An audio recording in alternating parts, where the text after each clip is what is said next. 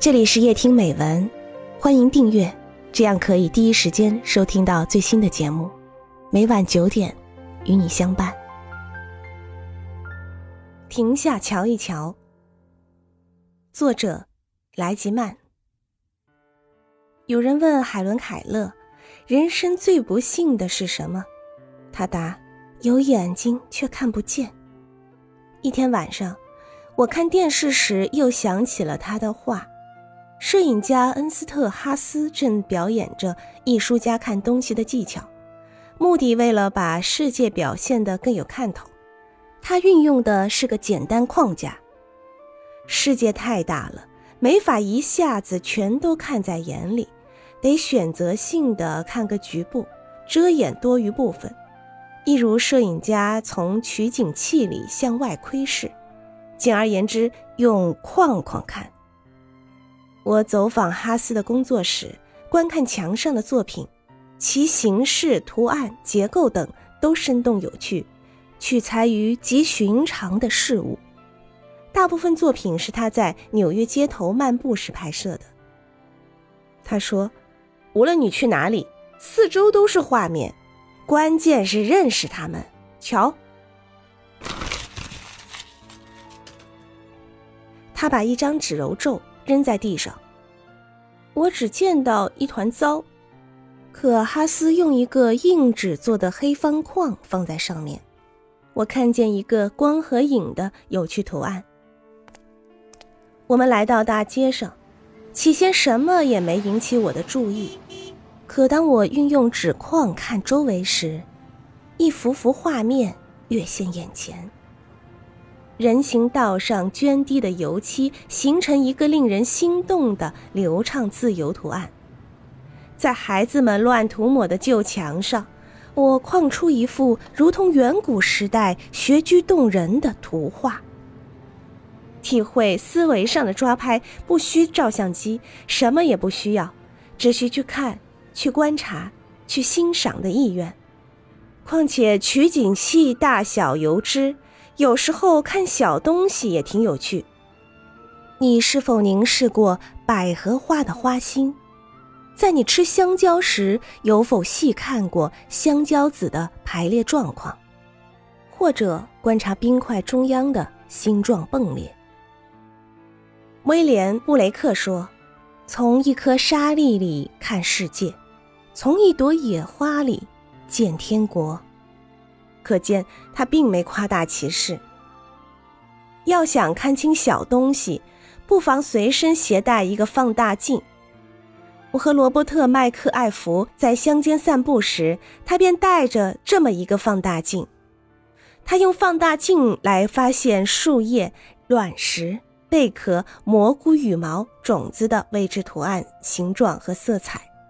他说，放大镜神奇地拓展了奇景秀色。我们走向海滨，我抓起一把湿沙，用放大镜观察时，看到了从未注意过的东西。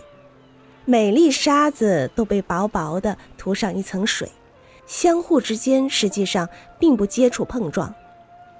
我同伴解释说，这就是为什么尽管沙粒受到波涛汹涌的连续猛击，可它们却永远不会改变和不被研成粉末的缘故。我们只看想看的东西，却不去注意实际存在着的世界。我们每天端镜自视，肯定镜中的印象与脸盘大小相等。但你若蘸点皂液，将镜中印象的轮廓描摹下来，你会发现，这椭圆形只有你脸的一半大。你随意后退几步，对镜自视，镜中的形象依然与你刚才画的那个椭圆形相吻合。画家莫里斯·斯特恩说：“我并不一味教导我的学生画模特，而是试图教他们去看，因为观察力才造就艺术。”杰洛克·福尔摩斯何以能使我们倾倒？原因之一就是它使我们对细枝末节的感觉变得敏锐。他注意到华生医生穿的那双擦得不干净的靴子，便得出结论：他曾在乡间道上走过，而且他有个粗枝大叶的女佣人。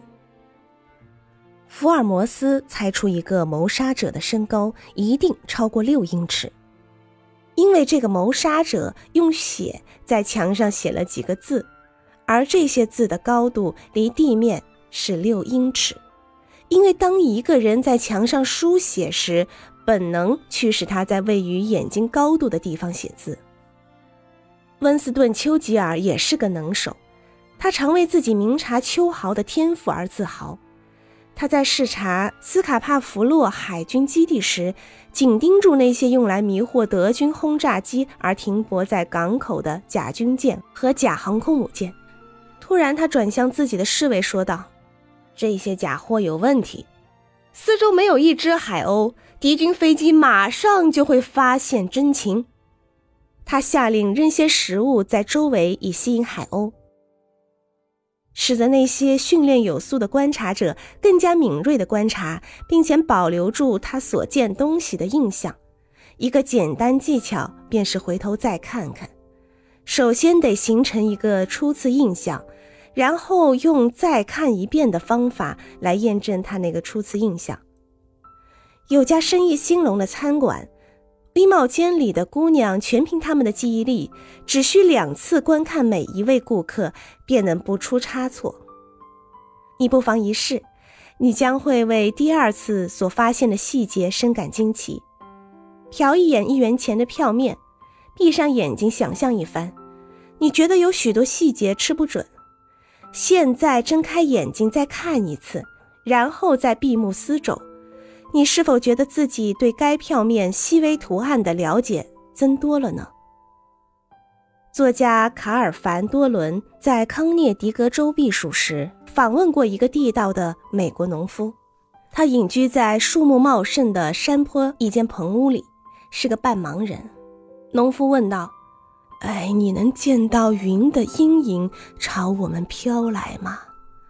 你若抬头观望的话。”你将见到这些阴影如何使山谷一直变化着。有时云的阴影非常从容缓慢，今天它们移动起来如同一阵风。它们是我观赏着的、运动着的绘画。凡多伦说：“当我抬头观望时。”又一片阴影越过了山脊，沿着长长的山坡滚动漂流，将一排排枫树染成墨绿色。阴影扫遍沼泽和草地，使其变得干枯深沉，最后从我们头顶掠过，犹如瑟瑟作响的风声。我平息静气，心驰神往。如此的云层阴影，想必整个下午从我们头顶上飘然而过。可我却木然无知，一个连近旁东西都看不清的安详老者，却依然能够看见那么多令人耳目一新的大自然的壮观奇景。以个人的独特方式观察世界之不可思议的力量，形成了艺术家自己的风格，正是恩斯特·哈斯所说的“睁开双眼想象”的结果。这也是所有极为有用的观察能力之一，孩子们用的得心应手。哦，瞧，妈妈，沟里有条彩虹。一个小姑娘告诉她的母亲，而她的母亲也许只见到一滩乌有水面。人人都具备睁开眼睛想象的能力，但随着年龄增长，我们都抑制了它的发展。担心被人讥为与众不同，我们得把这些担心抛开，去看看四周的美。有道是“眼见为实”，不如说“眼见为生”。